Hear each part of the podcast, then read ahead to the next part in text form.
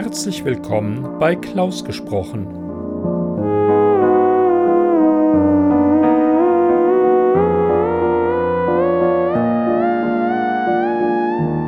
Am Mikrofon Klaus Neubauer. Hallo und herzlich willkommen zu meiner Weihnachtsfolge.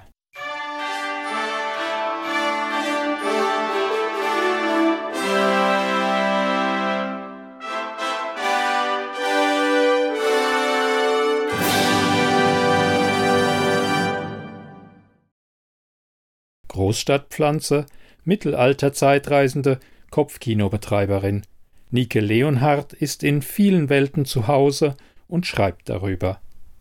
Ihre Geschichten erscheinen als E-Books in der Sammlung Codex Aureus, die sie selbst herausgibt. Ausgewählte Werke sind zudem als Taschenbuch erhältlich. Die 1967 geborene Autorin ist Mitbegründerin des Nornennetzes der Vereinigung deutschsprachiger Fantastikautorinnen. Nike Leonhardt lebt mit Mann, zwei Kindern und Hund in Frankfurt am Main.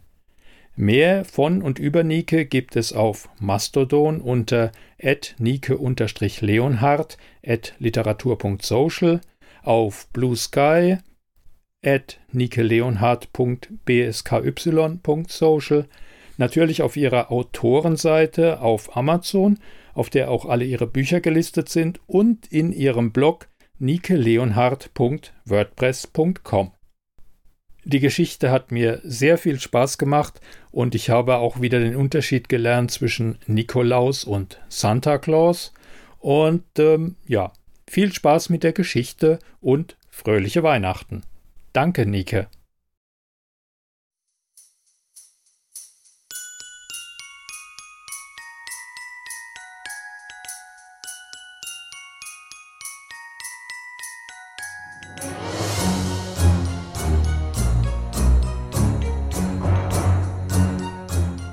Schöne Bescherung von Nike Leonhardt.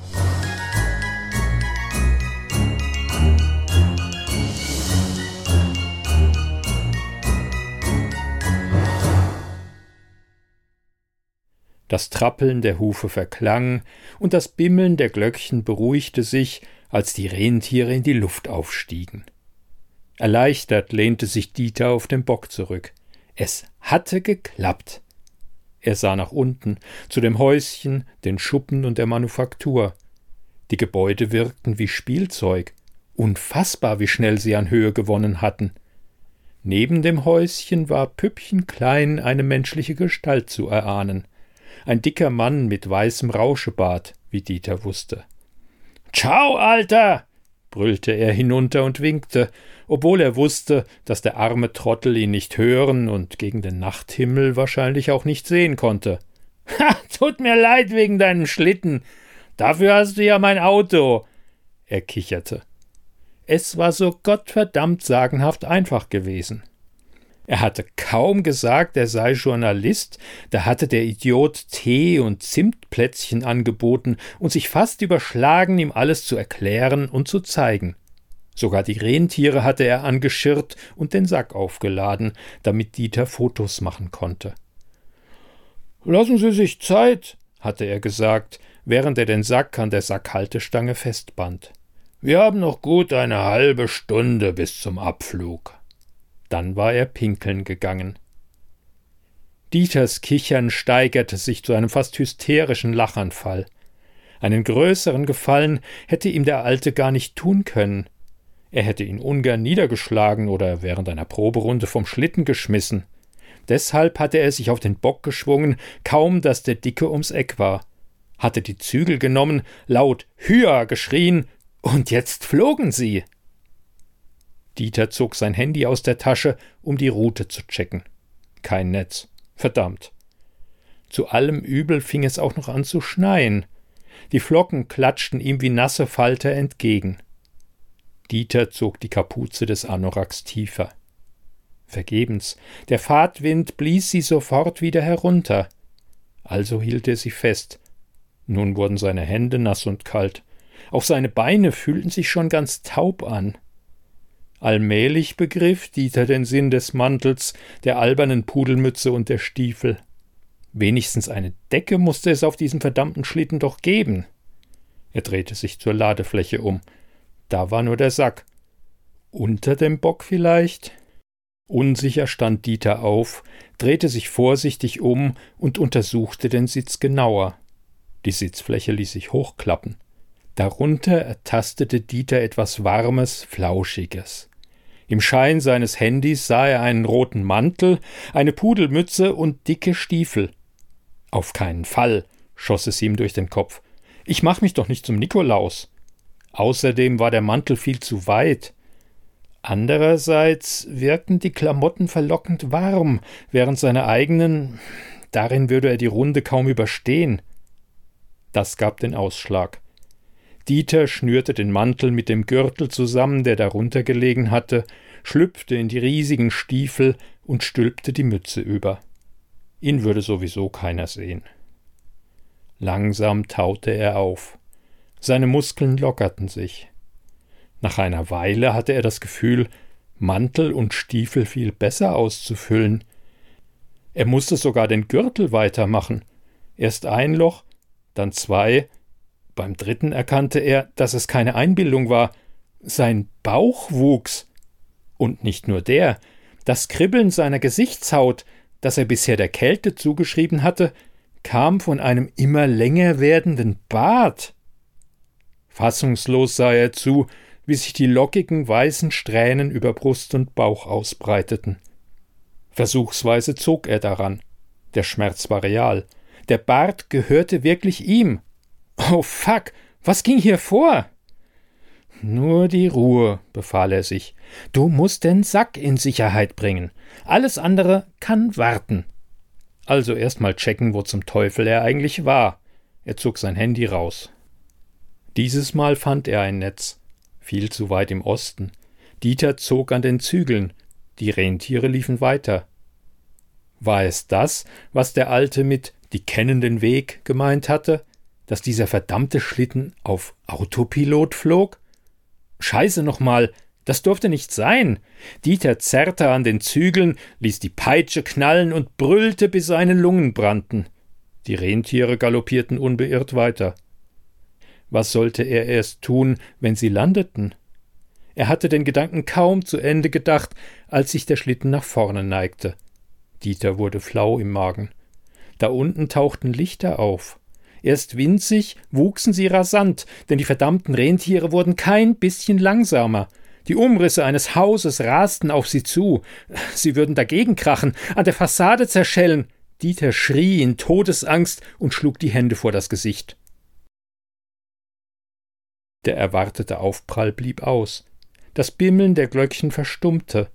Für einen Moment schien die Zeit stillzustehen. Und nun? Fragte eine dumpfe Stimme in seinem Kopf. Willst du hier Wurzeln schlagen? Vorsichtig öffnete Dieter die Augen. Das hinterste Rentier hatte sich zu ihm umgedreht und funkelte ihn an. Dieter hob die Peitsche. Planänderung. Wir fliegen weiter. Das Rentier schnaubte, rührte sich aber nicht. Dafür hoben die anderen die Köpfe.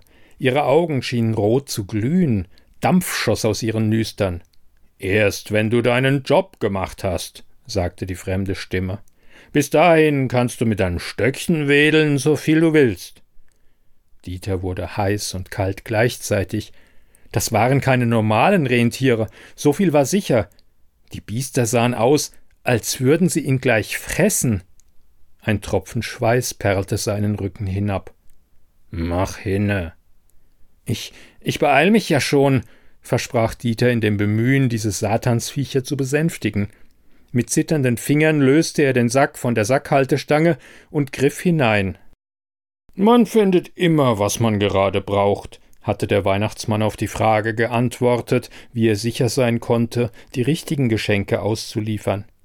Tatsächlich, obwohl der Sack prall gefüllt schien, lagen nur fünf Päckchen darin. Dieter kam eine Idee. Er zog drei heraus und fragte die Rentiere Und nun? Echt? Durch den Schornstein? Absteigen, sagte die Stimme. Und dann? Mach schon, Scheißviecher. Dieter tastete vorsichtig mit einem Bein nach unten, bevor er umständlich ganz aus dem Schlitten krabbelte. Kaum hatte sein zweites Bein das Dach berührt, fand er sich im Innern des Hauses wieder. In einer Ecke des Raums stand der Weihnachtsbaum, aus dessen Ästen finstere Engel und gläserne Vögel herabstarrten. Auf der Couch erwachte fauchend eine Katze. Psst, machte Dieter. Bin gleich wieder weg. Und wirklich, kaum hatte er die drei Päckchen unter den Baum geschoben, stand er schon wieder auf dem Dach. Hastig kletterte er auf den Bock. Hü, weiter geht's! Doch die Rentiere scharrten nur mit den Hufen. Dampf schoss aus ihren Nüstern, die Augen sprühten rohe Funken. Das Hinterste wandte sich zu Dieter um. Alles. Die Drecksbiester wussten auch noch, was in dem Sack war. Mit dem Gefühl tiefster Verzweiflung griff Dieter ein zweites Mal in den Sack, holte die übrigen Pakete heraus und kletterte erneut vom Schlitten. Dieses Mal schnurrte die Katze. Auch die Blicke der Engel und Glasvögel schienen freundlicher. Dieter wollte gerade die beiden verbliebenen Päckchen unter den Baum legen, als ihn eine neue Idee durchzuckte, die ein breites Grinsen auf sein Gesicht zauberte. Der Plan, die Geschenke zu klauen, war zwar für die Tonne, aber in den Häusern gab es genug mitzunehmen. Den Silberleuchter auf dem Esstisch zum Beispiel, und sicher fand sich noch mehr. Er musste nur darauf achten, ein Geschenk in der Hand zu behalten, bis er fertig war. Leise kichernd ging er zur Wohnzimmertür. Abgeschlossen. Na gut, dann eben nur der Leuchter. Es gab ja noch viele andere Häuser auf seiner Route.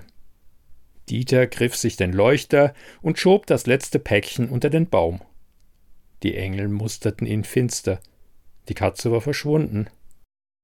Wieso stand er noch hier? Auf dem Dach stampften die Rentiere. Dieters Rücken prickelte. Was, wenn der Lärm den Hausbesitzer weckte, oder schlimmer noch, wenn die Viecher ohne ihn abhoben? Wie sollte er erklären, was er nachts in einem fremden Haus wollte, wie seine Fingerabdrücke auf dem Leuchter?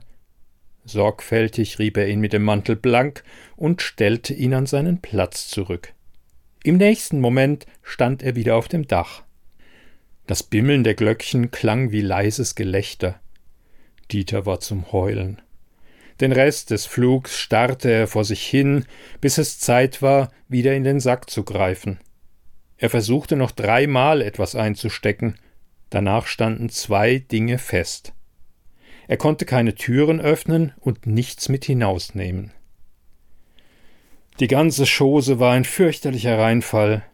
Sehnsüchtig wartete er auf die Rückkehr zum Nordpol. Dort würde er zum Auto sprinten, Vollgas geben und sich irgendwo in einem Motel besaufen, um den ganzen Scheiß zu vergessen. Nur war da kein Auto, als sie schließlich landeten. Die Weihnachtswichtel zuckten mit den Schultern, als er danach fragte. Sein Auto wollte keiner gesehen haben. Essen Sie erst mal einen Happen, empfahl schließlich einer. Sie sehen völlig fertig aus, Chef. Chef? Dieter hätte das Kerlchen am liebsten erwürgt. Hunger hatte er allerdings, daran war nicht zu rütteln, und wenn ihm hier keiner böse war, ließ ihn der Weihnachtsmann am Ende sogar bei sich übernachten. Zuzutrauen war es dem freundlichen alten Trottel. Die Tür war offen. In der Wohnstube brannte Licht, und in der Luft hing der Geruch nach Zimtplätzchen. Der Plätzchenteller stand noch auf dem Esstisch, daneben das Adventsgesteck. An einer der roten Kugeln lehnte ein Briefumschlag, nur vom Weihnachtsmann war nichts zu sehen. Hallo? rief Dieter leise. Keine Antwort. Er nahm den Umschlag. Darauf stand in schwungvollen Lettern an meinen Nachfolger. Das war nicht wahr, oder? Mit zitternden Fingern zog Dieter den Brief heraus. Mit jedem Wort, das er las, wuchs das Gefühl, in einem Albtraum zu stecken. Schließlich wurde der Druck zu groß. Mit einem Wutschrei fegte er Adventsgesteck und Teller vom Tisch. Als sie an der gegenüberliegenden Wand zerschellten, regnete es Tannennadeln, Kekskrümel und Christbaumkugelscherben. So kommen wir an unseren Job, lauteten die letzten Zeilen. Es ist nicht schlecht, aber man muss lange auf einen Nachfolger warten. Ich bin urlaubsreif und hätte es zur Abwechslung gerne richtig warm. Tut mir leid wegen deinem Auto. Du hast dafür ja meinen Schlitten.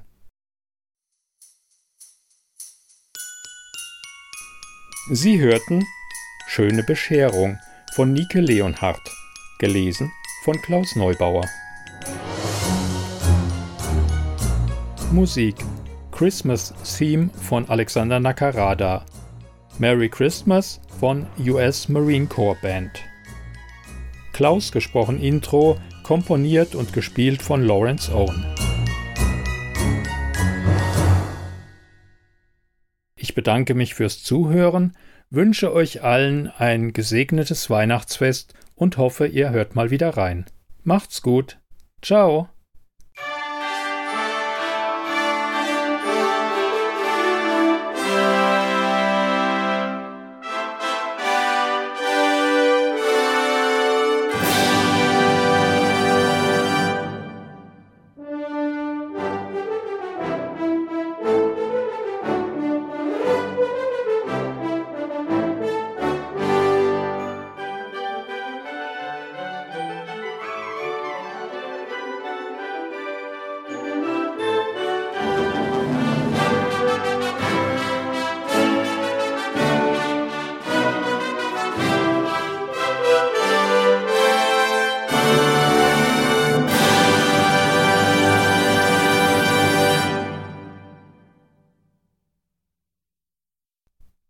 Eine Produktion des Podcasts klausgesprochen.de